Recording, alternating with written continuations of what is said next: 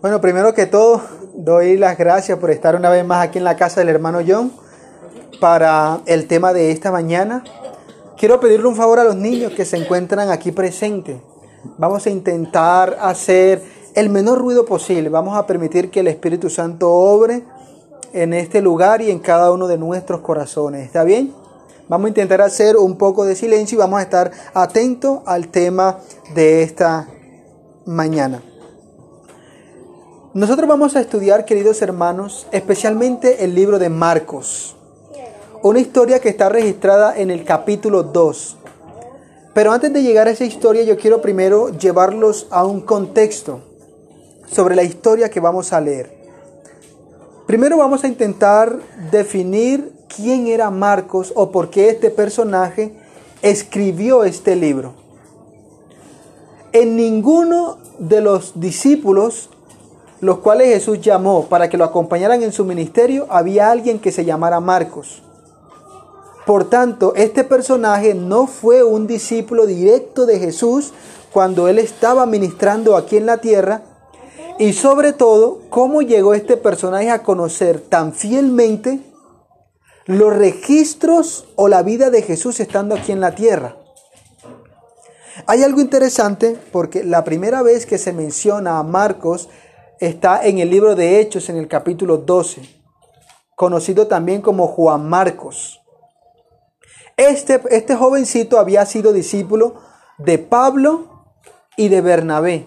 Había ido a viajes misioneros con ellos con la intención de predicar el Evangelio, pero también Juan Marcos había sido la causa de una discusión entre Bernabé y Pablo, porque los había dejado mientras estaban ministrando y se había devuelto a Jerusalén. No quiso continuar con ellos en el mensaje de la predicación de la palabra del Señor. Pero lo que me llama la atención es que ni Bernabé ni Pablo tampoco fueron discípulos directos de Jesús. ¿Cómo Marcos relató tan fielmente la biografía de Jesús? De una manera impresionante. Ahora, hay un detalle importante que lo encontramos nosotros en el libro de Pedro. Primera de Pedro, en el capítulo 5, en los últimos versículos, encontramos que Pedro manda un mensaje. Si quiere vamos a leer el texto. Vamos a Primera de Pedro, en el capítulo 5. Ahí nos da un detalle para lograr entender de dónde sacó Juan Marcos para escribir el libro. ¿Está bien? Vamos a leer Primera de Pedro en el capítulo 5 y vamos a leer en el versículo 13. ¿Ya lo encontraron? Primera de, qué? Primera de Pedro capítulo 5 en el versículo 13. Dice así. La iglesia que está en dónde? En Babilonia, elegida juntamente con vosotros. Y Marcos, mi hijo, os qué? Os saludan. ¿Saben ustedes que cuando se escribió el libro de Pedro, este se encontraba en Roma? Y Juan Marcos estaba con Pedro en Roma. En otras palabras, ¿de dónde relató Marcos fielmente los relatos que Jesús hizo en la tierra si él no fue un discípulo directo de Jesús? Lo aprendió de Pedro. Mientras Pedro predicaba en Roma la palabra del Señor, Juan Marcos era su, traductor y se había familiarizado tanto con las predicaciones de Pedro que inspirado por el Espíritu Santo escribe el libro de Marcos. Es decir, que el coautor del libro de Marcos fue el apóstol Pedro. Podríamos decir así que Pedro predicaba, Pedro dictaba y Juan Marcos era el escribano que relataba fielmente la historia de Jesús. Por eso encontramos aquí en el libro de Marcos algo interesante. Ahora, tengan en cuenta que el libro de Marcos no fue escrito para los judíos. El libro de Marcos fue un libro que fue escrito para los cristianos que se encontraban en Roma, especialmente para aquellos cristianos a quienes los judíos consideraban como gentiles, que no merecían el perdón ni el favor de Dios. Por eso, el libro de Marcos, lo que nosotros encontramos es, a diferencia de Mateo, Mateo intenta mostrar a Jesús como el Mesías en cumplimiento de las profecías que vienen del linaje de Abraham y de David. Pero Marcos intenta mostrar a Jesús como el Mesías por su poder divino. Por eso cuando nosotros leemos Marcos capítulo 1, encontramos algo interesante. Primero el cumplimiento de una profecía. ¿Cuál profecía? La aparición de Juan el Bautista, del precursor que debía de predicar y preparar el camino para el Señor. Una segunda evidencia que encontramos en Marcos capítulo 1 es su bautismo y ese vamos a leerlo. Primera de, perdón, Marcos Iba a decir que primera de Marcos. Marcos, hermanos, capítulo 1. Y vamos a leer en el versículo 9. ¿Está bien? Marcos capítulo 1 en el versículo 9 dice, aconteció en aquellos días que Jesús vino de Nazaret, de Galilea, y fue bautizado por Juan en dónde? En el Jordán. En el versículo 10 dice, luego cuando subía del agua, ¿saben ustedes que el término griego que aparece en el original para la palabra luego es un término que se refiere para describir algo que sucedió inmediatamente? En otras palabras, al instante, dice, al instante, cuando subía del agua, ¿qué dice? Vio abrirse los cielos. Vio abrirse los cielos. ¿Quién está viendo abrirse los cielos? No solamente Jesús, sino Juan y muchos de los que estaban presenciando el qué? el bautismo. Ahora, en el idioma original, el término que se utiliza para abrirse es rasgar. En otras palabras, quienes estaban presentes en el bautismo de Jesús, cuando fue sepultado bajo el agua y cuando inmediatamente Él subió, muchos de los que estaban ahí presentes vieron rasgarse el cielo en dos y ver al Espíritu descender en forma de qué? De paloma. Ahora, después del bautismo de Jesús, Jesús es llevado al desierto. Después de que viene del desierto, Jesús hace su primer llamado a sus primeros cuatro discípulos, que son Juan y su hermano Andrés, perdón, Juan y su hermano Jacobo y Pedro y su hermano Andrés. Ahora, lo interesante de Marcos es que lo primero que él describe una vez que Jesús viene del desierto es el encuentro que tiene Jesús con un endemoniado dentro de la iglesia, a quien Jesús reprende. La segunda cosa que presenta Marcos después que Jesús viene del desierto es la curación de muchos enfermos, incluida la suegra de Pedro. Y la tercera evidencia que, que Marcos presenta en el capítulo 1 es la sanación de un leproso.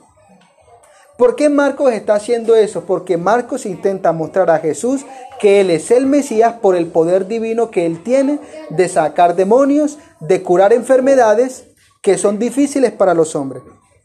Ahora, hay algo interesante que yo quiero que leamos, hermanos, que está en el versículo 40 en adelante. Marcos capítulo 1, versículo 40. Que es cuando Jesús se encuentra con un leproso. Dice, vino él un leproso que de rodillas le dijo, si quieres, puedes qué? Puedes limpiarme. Es decir, mira, en aquel entonces la lepra se consideraba que era una enfermedad como consecuencia de los pecados que las personas habían cometido. En otras palabras, cada vez que una persona se consideraba que tenía lepra, tenía que ir ante los sacerdotes. Ellos eran quienes examinaban a la persona, eran prácticamente los encargados de dictar las leyes de salud pública en la región. Y cuando examinaban y veían a este personaje indicios de lepra, lo mandaban primero tenía que excluirse de la sociedad.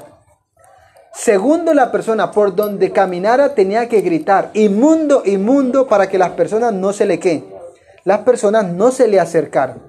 Es decir, que este leproso había sido excluido de la sociedad y aparte por donde caminaba tenía que gritar inmundo, inmundo para que la gente no se le acercara. Estas personas eran consideradas como parias de la sociedad. Nadie las quería y solamente tenían que juntarse con personas que padecían de la misma enfermedad. Así que este, este personaje había sido excluido por los sacerdotes de la sociedad por la condición en la que se encontraba. Pero este personaje había escuchado de Jesús. Jesús se encontraba en Capernaum había escuchado la historia cuando Jesús le sacó el demonio a la persona que estaba dentro de la iglesia. Había escuchado los milagros que Jesús había hecho en la casa de, en la casa de Pedro. Así que la fe se había despertado en su corazón. El asunto es que como era un paria de la sociedad y no podía acercarse, se le presentaron a este personaje dos pensamientos. El primer pensamiento era, sabía que su condición o consideraba que su condición era causa del azote de Dios por causa de sus pecados. Y segundo, él creía que posiblemente Jesús no lo podía sanar, porque como alguien podía quitar, posiblemente como ellos querían, el azote o el castigo de Dios. Sin embargo, su fe se reavivó y este personaje, en medio de la multitud, caminando, se acercó a Jesús. Pero cayendo de rodillas, lo que él dice, Señor, si quieres que puedes limpiarme. ¿Saben ustedes que leyendo el comentario bíblico adventista aquí hace una diferencia entre sanar y limpiar? Este personaje no se acercó a Jesús con la intención de que Jesús lo sanara, como quien va a Jesús con una enfermedad que pide sanación. Este personaje se acercó a Jesús diciéndole, Señor, si quieres puedes limpiarme, en otras palabras, si quieres puedes lavarme. La lepra se consideraba lo peor en aquel entonces. Y este personaje no pide sanación, sino pide ser lavado.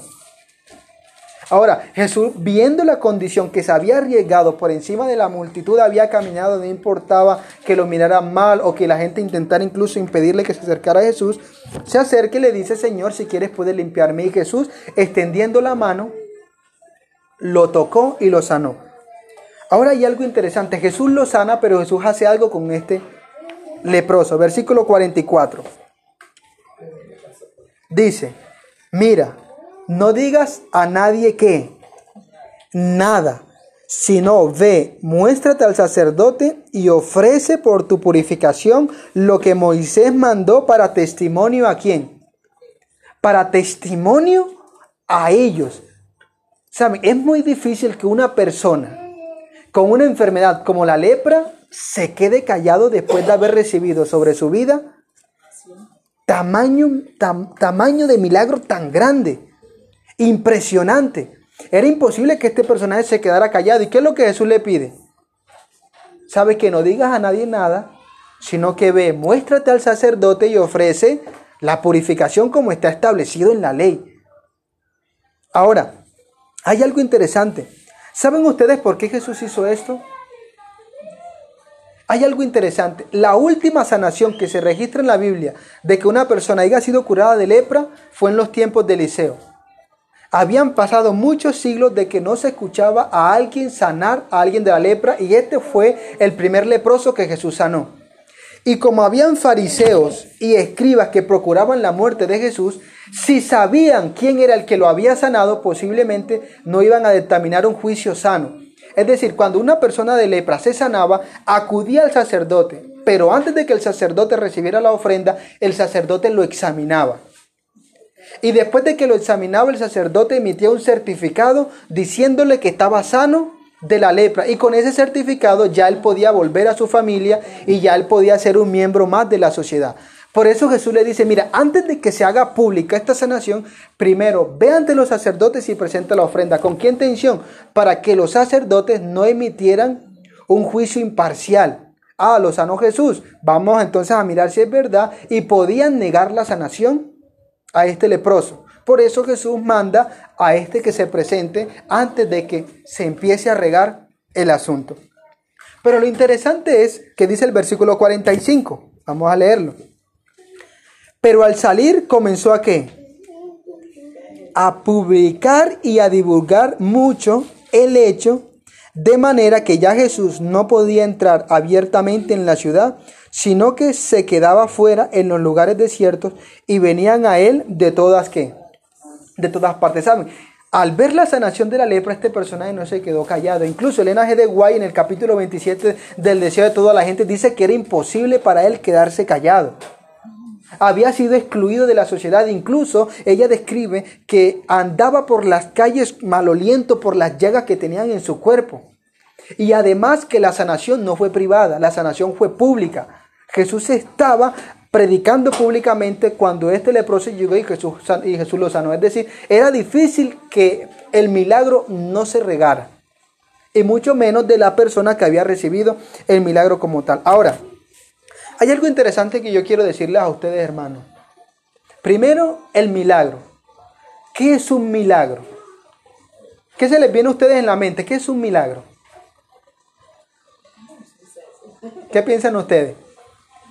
Eh, Un milagro es difícil de explicar, incluso ni aún la ciencia puede explicar un milagro. Hay un escritor, C.S. Lewis, que escribió un libro que se llama Los Milagros. Este fue un personaje que incluso fue muy popular en su época, fue un escritor cristiano. Él dice que los milagros son la consecuencia cuando una, un ente sobrenatural actúa sobre algo natural. ¿Sí? Cuando un ente sobrenatural actúa sobre un ente natural. Por eso es difícil que la ciencia explique cómo de un momento a otro se le desapareció el cáncer a una persona. Cómo se desapareció el tumor. Cómo se sanó ese órgano después de haber sido dictaminado mal funcionamiento. Es decir, un milagro es cuando un ente sobrenatural, el cual nosotros no podemos comprender, actúa sobre algo natural. Y de esa manera ocurre el milagro. Ahora, aquí hay un detalle. Jesús nunca actúa en contra de su voluntad. Algunas personas dirán, no, entonces un milagro viene siendo una violación de las leyes naturales. Claro que no. Y se los pongo de la siguiente manera. Hay una ley que dice que la paga del pecado es qué? Muerte. Esa es una ley inferior. Pero hay una ley superior que modifica o contrarresta la ley inferior. ¿Que cuál es? Mas la dádiva de Dios es vida eterna. Y todo aquel que decida buscar a Jesús obtiene vida qué? Eterna. Es decir, Jesús no está violando la primera ley inferior. Simplemente hay una ley superior que contrarresta o modifica la inferior. Re- Recuerden que Jesús nunca actúa en contra de sí mismo. Y Él fue quien estableció las leyes que natural. Es decir, que cuando hay un milagro, hay una ley superior, la cual usted y yo no podemos comprender, pero sí Dios, cómo se realizan los milagros. Porque Dios nunca actúa en contra de su voluntad. Ahora, hay algo interesante. Ya sabemos que es un milagro, es cuando un ente sobrenatural actúa sobre cosas naturales. En este caso sabemos que es Dios quien obra los milagros. Pero ahora la pregunta es, ¿por qué Jesús realizaba milagros y con qué intención Jesús realizaba los milagros? Elena G. de White describe en El deseado de toda la gente que Jesús nunca realizó un milagro para satisfacer la curiosidad o la necesidad de las personas. Jesús nunca realizó un milagro con la intención de buscar un beneficio personal. Jesús nunca lo hizo. Es decir, ya sabemos las razones por las cuales Jesús hacía milagros. Nunca lo hacía con la intención de satisfacer la curiosidad, ni mucho menos un beneficio personal. Ahora, ¿qué demandaba Jesús para que se pudiese realizar un, un milagro? Se necesitaban tres cosas. Primero, que la persona en realidad estuviese pasando por una necesidad que ni él ni los seres humanos pudiesen solucionar, como la lepra, como la mujer del flujo de sangre, como el ciego, como el mudo, como una posesión demoníaca. Es decir, si nos damos cuenta, los milagros que Jesús realizaba, la persona tenía que considerarse que en realidad esa era una necesidad y que ni él, ni los médicos, ni la ciencia, ni ningún ser humano podía traerle solución. Primera razón para que Jesús realizara un milagro. Segunda razón para que Jesús realizara el milagro. La persona tenía que creer que Jesús era el único que podía solucionarlo. Por eso todos acudían a dónde? A Jesús. Es decir, no solamente tenía que considerarse una necesidad que ningún ser humano pudiese necesitar, sino que ahora éste también tenía que creer que Jesús era el único que lo podía ¿qué? sanar. Por eso, como decía el hermano en el repaso de la lección, Jesús no realizó muchos milagros por falta de qué? Por falta de qué? De fe, simplemente por la incredulidad de las personas. Y el tercer factor o elemento para que Jesús pudiese realizar un milagro en la persona era que éste tenía que hacer lo posible por ir a donde se encontraba Jesús. Tenía que hacer todo lo que está a su alcance. ¿Saben por qué? Porque nosotros no honramos a Jesús cuando le pedimos a Él que haga lo que a nosotros nos corresponde. En otras palabras, para que Jesús pudiese realizar el milagro, tenía que ser una necesidad que los seres humanos no pudiesen solucionar. La persona tenía que creer que Jesús era el único que podía realizar el milagro y tercero, tenía que hacer lo posible, lo que esté a su alcance para acudir a Jesús. Por eso encontramos a la mujer de flujo de sangre, encontramos a este leproso y a muchos leprosos más. Y encontramos una historia que es la clave central del tema de esta mañana, que está en el capítulo 2 del libro de Marcos. ¿Por qué hice esta introducción?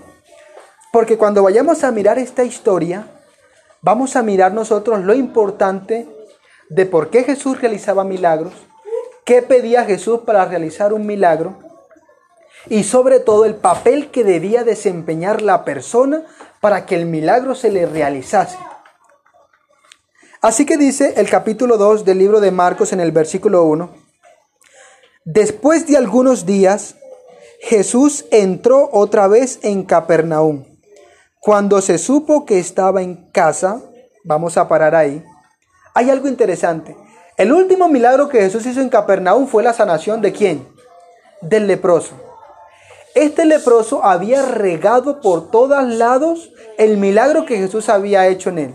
Recuerden, la última sanación de la lepra fue hecha en los tiempos de Eliseo muchísimos siglos antes. Y que se escuchara que un leproso había sido sanado, sanado, la excitación del pueblo se había levantado por doquier.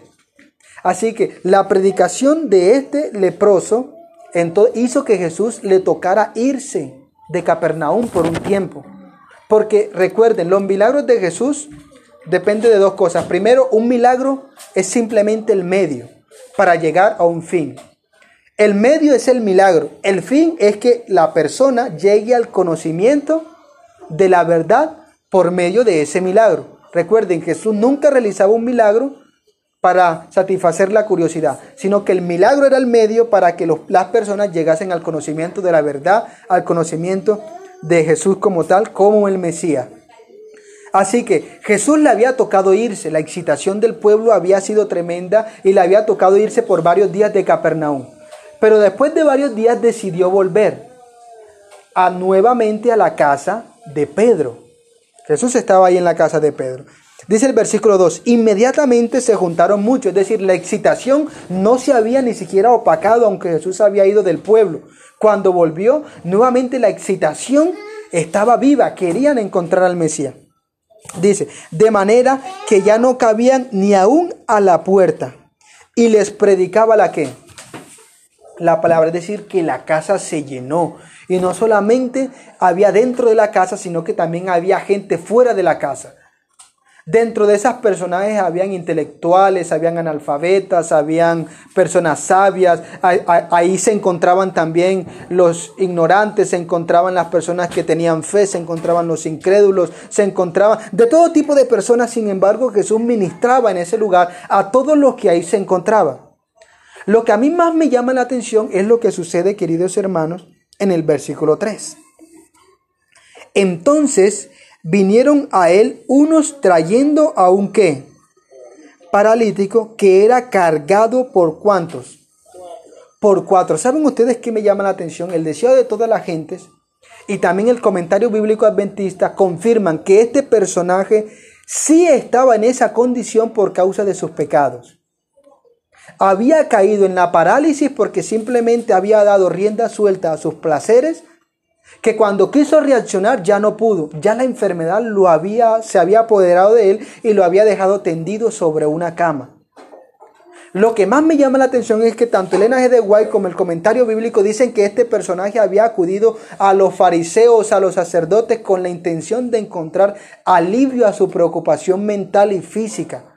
Sabía incluso él mismo que se encontraba en esa condición. Pero el versículo 3 dice que vinieron a él unos trayendo un paralítico que, era cargado por cuatro. ¿Saben ustedes que el deseo de toda la gente dice que fue por la petición del mismo paralítico que estos amigos lo llevaron delante de Jesús? Fue por mí la misma petición del paralítico.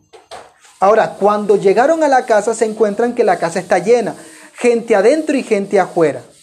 Saben, el paralítico también había escuchado junto con el leproso lo que había sucedido en el, lo que había sucedido en el templo cuando Jesús liberó a, esa, a la persona del demonio. Había escuchado la sanación de la suegra de Pedro y los milagros que había realizado a muchas personas. Había escuchado también la sanación del leproso y la fe también se había revivido en este paralítico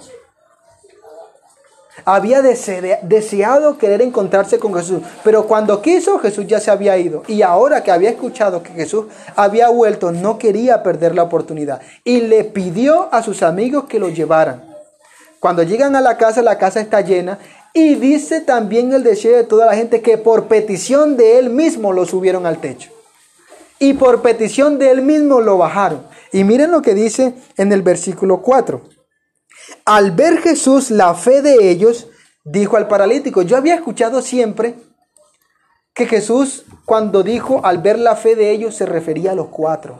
Yo también. ¿Saben ustedes que Elena G. de Guay, el comentario bíblico, dice que no solamente era la fe de los cuatro, sino la fe del paralítico, quien les había pedido, llévenme donde está Jesús, súbanme al techo y bájenme. Fue por petición del mismo, es decir, al ver Jesús la fe de ellos, de los cuatro amigos y del paralítico, miren que Jesús aquí, aquí no le pide nada al paralítico. Recuerden, para que se pudiese realizar un milagro tenían que suceder tres cosas. Primero, que fuese una necesidad que los hombres no pudiesen qué? Solucionar. Ya él había acudido a los sacerdotes, pero lo que escuchó de, de los sacerdotes fue la sentencia de que su causa o su condición era por causa del pecado y que el dedo de Dios estaba sobre él por eso. Segundo, la persona tenía que creer que Jesús era el único que lo podía ¿qué? sanar. Y tercero, tenía que hacer lo que estuviese a su alcance para buscar a quién? A Jesús. ¿Cumplió el paralítico las tres condiciones? Sí. Cuando las cumplió, Jesús no le preguntó nada. Sino que al ver la fe... O sea, que a lo que le preguntaba era. No, mire, cuando Jesús... Jesús siempre tenían que cumplirse esas tres faltas, esas tres características. Si una de ellas faltaba, Jesús antes de realizar el milagro le ayudaba a despertar la fe como el hombre que llevó al niño enfermo. ¿Qué le pide el Señor? ¿Tú crees que yo puedo? Y él que dice, Señor, ¿sabes que Ayuda a mi incredulidad. Después que Jesús despertó la fe, Jesús realizó el milagro. Y así lo vemos en todos los milagros que Jesús realizó. Si no tenía fe, se le ayudaba a despertar. En este caso, Jesús al ver la fe obró. Y miren lo que dice, vamos a terminar el versículo 5. Al ver Jesús la fe de ellos, dijo al paralítico, Hijo, tus pecados te son qué? Perdonado. ¿Saben ustedes qué es lo que más me llama la atención? Que el paralítico no le pidió a Jesús que lo sanara de la enfermedad física en la que se encontraba.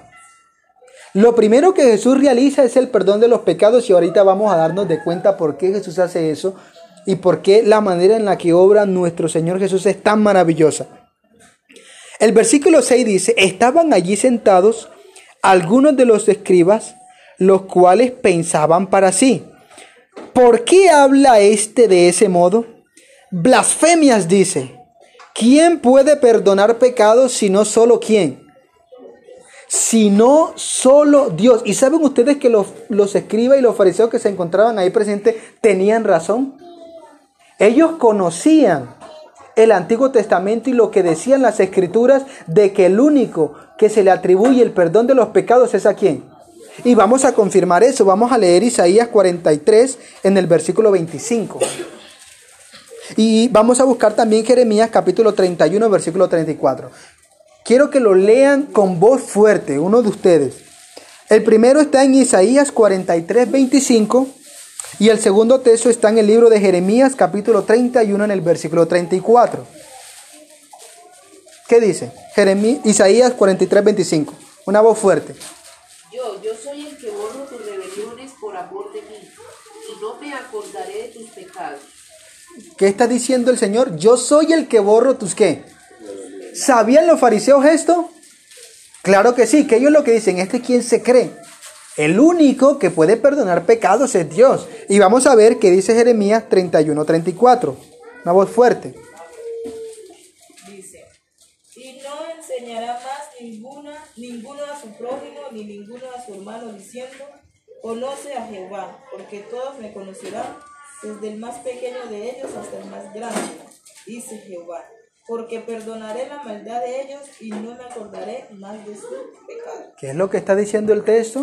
Ninguno, ninguno aquí, excepto yo, puedo perdonar pecados, dice el Señor. ¿Conocían esto los fariseos? Sí. Así que cuando ven a Jesús y ven al paralítico descender en la camilla, lo primero que Jesús le dice, tus pecados te son perdonados. Y saben, no solamente los fariseos, la gente se quedó expectante, pero ¿qué es lo que está pasando aquí? ¿Quién se cree este para atribuirse un poder que le corresponde solamente a quién? que le corresponde solamente a Dios. Pero ahorita vamos a mirar cómo es que el Señor Jesús actúa, hermano, de manera sorprendente. El versículo 7 dice, ¿por qué habla este de este modo? Es lo que están pensando los fariseos. Blasfemias dice, ¿quién puede perdonar pecados si no solo Dios? Y el versículo 8 dice, y conociendo luego Jesús en su espíritu, que pensaban de esta manera dentro de sí mismo, les preguntó, ¿por qué pensáis así? ¿Qué es más fácil decir al paralítico? ¿Tus pecados te son perdonados? O decirle, levántate, toma tu camilla y anda. Y aquí está la pregunta de discusión de esta mañana.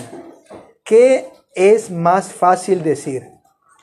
¿Tus pecados te son perdonados? O levántate, toma tu camilla y anda. ¿Qué creen ustedes? ¿Qué piensan ustedes? La verdad, yo no entiendo. O sea, No sé. ¿Qué se, qué se les viene a la mente? ¿Qué es más fácil? Intentemos meternos en los papeles del fariseo, porque esto se lo está haciendo, esta pregunta la está haciendo Jesús a quienes están presentes.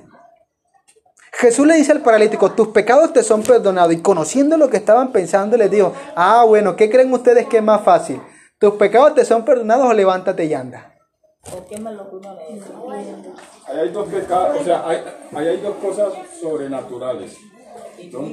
O sea, perdonar pecado para el ser humano es totalmente imposible. Siéntese ahí que estoy hablando. Te estoy, cuan- cuando, los mayores hablan, se siente.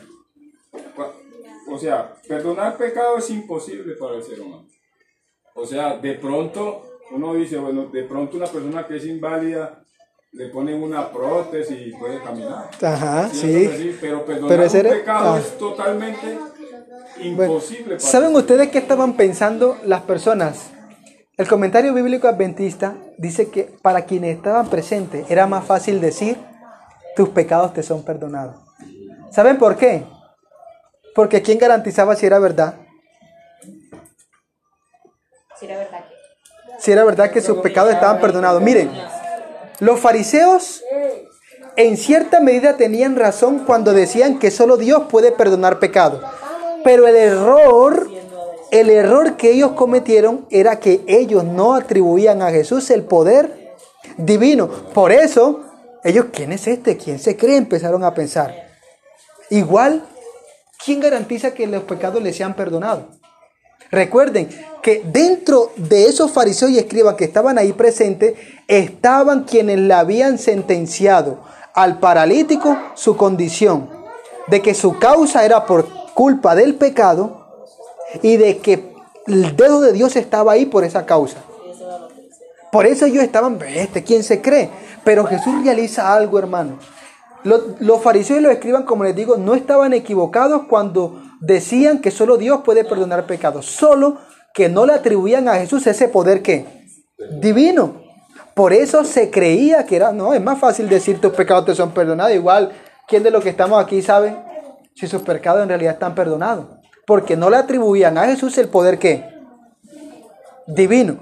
Y miren lo que sucede, hermano, que aquí viene lo más maravilloso. En el versículo 10 dice, pues para que sepáis que el Hijo del Hombre tiene potestad en la tierra para perdonar pecados, dijo al paralítico, a ti te digo, levántate, toma tu camilla y vete a qué? A tu casa. Ahora déjenme le explico esto. Para que el paralítico pudiese levantarse, tenía que eliminarse la causa que lo había puesto en esa condición. ¿Sí me están entendiendo? Quienes estaban ahí presentes sabían que ese estaba paralítico por causa de su pecado y de su vida desordenada.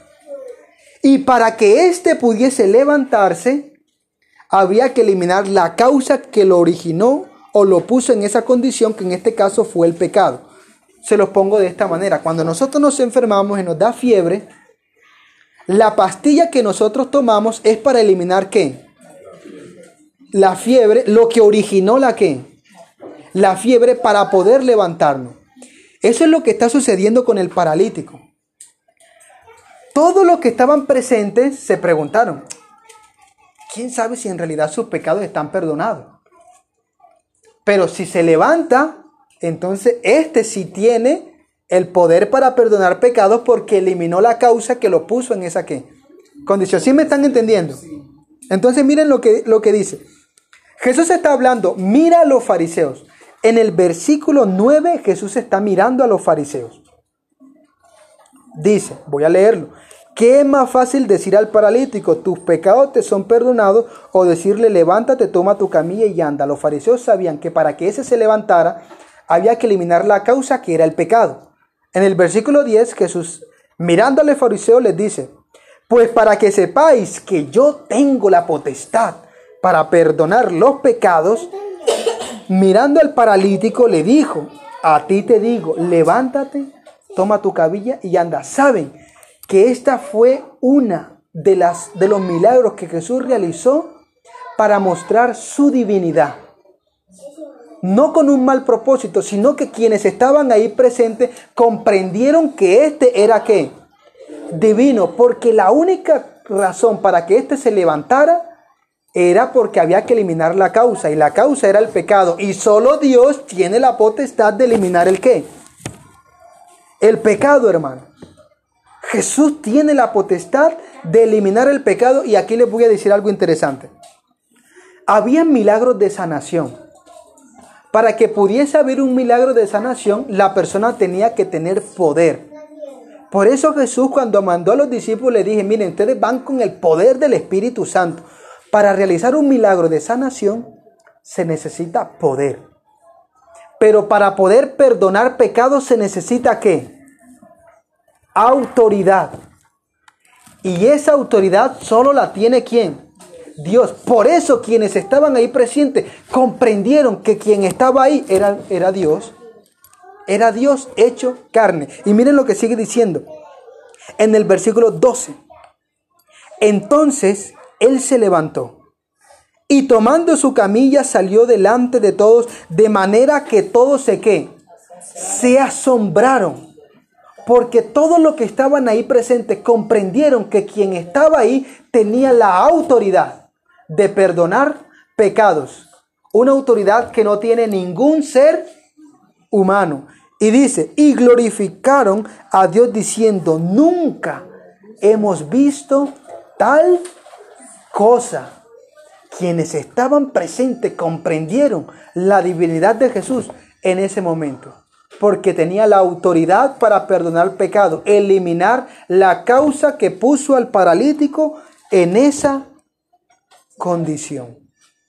Así que hermanos, miren, cuando nosotros nos acercamos a Jesús y queremos que Jesús realice un milagro en nuestra vida, nosotros tenemos que conocer nuestra necesidad, reconocer nuestra condición y que por nuestras propias fuerzas no podemos solucionarlo y ese problema tampoco tiene solución en los seres humanos. Segundo, tenemos que reconocer que Jesús es el único que puede realizar el milagro y como tercero tenemos que hacer todo lo que esté a nuestro alcance para poder acudir a Jesús. Recuerden, Jesús no recibe honra cuando nosotros pretendemos que Él haga lo que a nosotros nos corresponde. ¿Saben? Quizás nosotros en, esto, en esta época no estamos acostados como el paralítico, hermano. Pero sí estamos paralíticos espirituales, que no hemos podido levantarnos del letargo, del, del adormecimiento en el cual nosotros nos encontramos para que se pueda realizar el milagro en nosotros y el Espíritu Santo, hermanos, obre en nosotros, es necesario creer que Jesús es el único que puede levantarnos de esa condición en la que nos encontramos. ¿Sabe? Jesús dice en el libro de Pedro, echad toda vuestra ansiedad sobre mí porque yo tengo cuidado de vosotros. ¿Saben ustedes qué me llama la atención en la historia del paralítico? El deseo de toda la gente dice, que cuando Jesús le dijo tus pecados te son perdonados, el paralítico no esperaba nada más. Su preocupación mental había sido borrada. Y si moría o si vivía, ya él estaba feliz. Pero por causa de quienes estaban ahí presentes, cavilando y murmullando, murmullando y dudando de las palabras del Señor Jesús que tenía poder de autoridad para perdonar pecados, Jesús realizó el milagro. Pero con solo el perdón de los pecados este paralítico ya hubiese quedado contento y feliz. Hubiese podido morir y ya hubiera estado seguro para el reino de los cielos. Lo que más me llama la atención es que este paralítico Jesús no solamente lo mandó a levantarse, sino a llevarla qué? Sino a llevar la camilla. Y cuando Jesús le ordenó eso, él lo realizó y caminando por en medio de ellos todos quedaban qué? Asombrados. Ahora, Dice el comentario bíblico que este personaje caminó con su camilla desde la casa de Pedro, donde fue realizado el milagro, hasta su casa. Es decir, que por todo el camino todos vieron el milagro. Es decir, que el milagro fue público y que el perdón de los pecados está en el poder de nuestro Señor Jesús. Dice también el deseo de toda la gente que este paralítico y su familia se entregaron sin reserva a Jesús. No les importó ya más nada, porque el milagro que se realizó con este paralítico, aunque la Biblia no les da muchos detalles, cuando estudiamos a profundidad, vemos el poder divino que hizo Jesús en este lugar. Eliminó la causa de una condición. Eliminó el pecado que lo tenía paralítico. Así que hermano, el Señor hoy nos está llamando a que lo busquemos con todo el corazón. A que decidamos acudir a Él como la única fuente y solución a nuestros problemas. Como el paralítico, el Señor nos está diciendo, tus pecados te son perdonados, pero sabes que tienes que creer eso. El Señor dice, porque no tenemos un sumo sacerdote que no pueda compadecerse de nuestras debilidades, sino uno que fue tentado en todo según nuestra semejanza, pero sin pecado. También dice, acudamos a Él para poder alcanzar gracia y misericordia para el oportuno socorro. Acudamos al Señor Jesús, que Él es el único que puede perdonar nuestros pecados. Puede levantarnos, quizás no de una parálisis física, pero sí de la parálisis espiritual en la que nos encontramos. Y el Señor nos manda a tomar nuestra camilla como testimonio ante los demás para que nosotros seamos testimonio público del milagro que Jesús ha realizado en nosotros. Así que hermanos, ¿cuántos quieren creer en esta mañana que Jesús es el único que tiene poder para perdonar pecados? ¿Y cuántos quieren que el Señor los levante del adormecimiento espiritual para que seamos testigos públicos de su poder? Vamos a colocarnos en pie, hermanos, y vamos a pedir la dirección del Espíritu Santo para que Él sea quien nos ayude en este momento. Oremos. Padre eterno y glorioso Dios, te damos gracias porque tú has sido bueno. Porque a través del estudio de tu palabra comprendemos, oh Señor, que tú eres Dios, que tienes el poder para perdonar nuestros pecados, que tienes la autoridad, oh Señor, para poder redimir a todo lo que nos encontramos aquí presentes y al mundo entero. Por eso, Señor, este grupo de tus hijos acudimos a ti, porque aceptamos, oh Señor, tu poder sanador, porque aceptamos, oh Señor, tu poder para realizar milagros, porque aceptamos, oh Señor, tu sacrificio en expiación por nuestros pecados. Por tanto, te pedimos perdón, Señor, si hemos sido imprudentes, insensatos, Quizás como este paralítico estamos acostados espiritualmente sin poder realizar nada, pero es necesario que seamos testimonio público ante quienes nos rodean que Jesús es nuestro Salvador. Así que Señor eterno, danos tu bendición, danos tu compañía. Cuídanos, oh Señor, durante el resto del día y permite que lo que hagamos sea bajo la dirección de tu Espíritu Santo. Así que, Señor eterno, Gracias por lo que nos regala. Gracias por la seguridad de la salvación. Gracias por tu sacrificio. Bendice a los niños que están aquí presentes, Señor, para que crezcan en el Evangelio, crezcan en la fe de tu palabra y sean miembros, oh Señor, predicadores de tu palabra. A quienes estamos presentes, Señor, a los adultos, renuévanos la fe, porque quizás por nuestra incredulidad muchos milagros no son realizados en nuestra vida. Así que bendice, Señor, a todas las personas en el bendito y glorioso nombre de tu Hijo amado, Cristo Jesús. Amén. Amén. Dios los bendiga, queridos hermanos.